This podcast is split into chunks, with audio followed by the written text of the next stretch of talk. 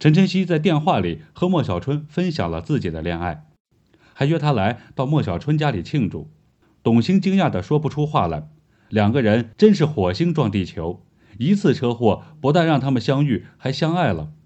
他有点怀疑莫小春的动机，到底是奔着结婚去的，还是玩玩而已？可思来想去，从莫小春细心照顾他们两个人住院的事情来分析，他是个说到做到的人，从来没有食言过。反而担心起陈晨曦来。如果他哪天想起自己结过婚，而离婚手续还没有办，那他们这段感情要怎么继续？董卿本来是想找机会跟陈晨曦说清楚的，可竟然拖到现在。董卿思来想去，决定暂时不跟陈晨曦说这个事情，等到他自己能走路了，搬回自己的家再说也不迟。也许他在家里会有一些前夫的东西，回到自己的家里后，就什么都想起来了。至于去参加晚宴，自己与管望闹到分手的地步，他根本没有心情去参加别人的庆祝晚宴。但是，一想到莫志宇在，可以顺便谈谈书店合作的事，便打开电脑写了一份书店的投资合同。爱情没有了，可是要学会努力赚钱的本事才对。老话说得好，情场失意，生意场上得意。也许自己投资对了，躺着也可以赚钱了。说不定以后也可以像莫小春那样有几个连锁的书店。莫小春做了几道拿手的好菜，还准备了红酒，四个人便开始举杯畅饮。董卿也趁机把合同拿出来跟莫志宇兄弟俩商量着，还宣布了自己周末要去学习做蛋糕和泡咖啡，以后每到周末他就去店里的咖啡区帮忙。莫小春对他的计划赞不绝口。莫志宇看了合同，听了董卿的学习计划。看得出董卿是花了心思的，便同意董卿的加入，这样自己的资金短缺问题解决了，书店也可以早点开业。董卿的计划是蛮吸引人的，连陈晨曦都说等自己身体好了，也要去学做蛋糕和泡咖啡。高兴之余，陈晨曦举起酒杯喝着红酒，突然想起什么事情来，他愣了一下，一不小心手里的酒杯掉在地上了。陈晨曦看着地上破碎的酒杯和染红的地板，他的脑海里闪出一个人影，头也不回地从他面前走过。莫小春马上把他扶到餐桌的另一边，让他好好坐着，顺便他去找扫把和拖把，准备清理一下这里。陈晨曦的一举一动被董卿看在眼里，董卿判断他应该是想起什么来。车祸前，他可是用红酒在麻痹自己，让自己忘掉离婚的痛苦。没伤到吧？莫小春关心地问。没有，只是刚才突然想起了什么，现在又忘记了。陈晨曦有些恍惚地回答着。没事就好，你现在关键的任务就是赶快好起来，少喝点酒。说着，莫小春把他旁边的红酒拿走了，倒了一杯果汁给他。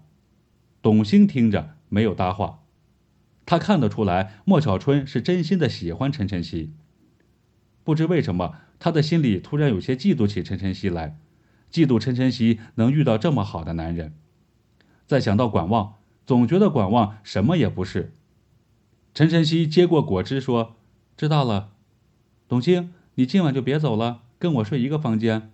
我们好久没有聊天了。”哦，你现在不用跟我撒娇了，撒娇的对象应该是莫小春才对。我跟你睡还彻夜畅谈，那莫小春不得杀了我呀？董卿故意的调侃道：“哪有？”莫小春不好意思的回答道。他连忙喝了一口红酒来遮掩自己的尴尬。陈晨曦也红着脸说道：“你不是投资莫志宇的书店吗？估计你们要聊的东西会很多。”也对，这个书店我投了钱，那就好好经营一番。那得好好了解了解，好吧？晚上我就跟你睡，有人嫉妒也没有用喽。哈哈，你们也算是患难姐妹了。”莫小春说。陈晨曦和董卿相视一笑，碰了一下杯，来敬患难姐妹。的确算得上是患难姐妹。当初我们不小心撞到你们的时候，你们在干嘛？好像陈晨曦喝醉了，走路东倒西歪的。莫志宇也顺便问了一下，当时我们从西餐厅里出来，然后被你们撞到了。我有喝酒吗？陈晨曦转着眼珠，想着当时发生的事情。莫志宇的问题吓到了董卿，四个人只有他知道真相。他感觉事情有些不妙了。住在一起，问题就多，今天问一个，明天问一个，搞不好陈晨曦和莫小春这段感情就会无疾而终。莫志宇，那个书店装修的怎么样了？什么时候正式开业呢？董兴把话题从他们两个人身上岔开，是为了保护他们这段刚刚萌芽的爱情。莫志宇把自己的初步计划讲了一遍给董兴，董兴非常赞成，于是两个人签了合同。董兴答应莫志宇，过两天把投资款转给莫志宇。晚上，董兴和陈晨曦睡一个房间。陈晨曦听到董兴与管望分手，很是难过，不停的安慰他，劝他不要太伤心。董兴倒是不担心自己，反而担心陈晨曦，侧面的问他：“刚才怎么把酒杯打翻了？想什么呢？”“不知道啊。”陈晨曦的一句“不知道”，让董兴发觉陈晨曦没有想起自己失去爱情的记忆，哪怕是一个人的名字，或者是之前的离婚协议。董兴突然想到，那份离婚协议还一直在自己的包里。因为当时陈晨曦的包太小了，走的时候自己就顺手放进包里了。夜深了，聊着聊着，两个人都睡着了。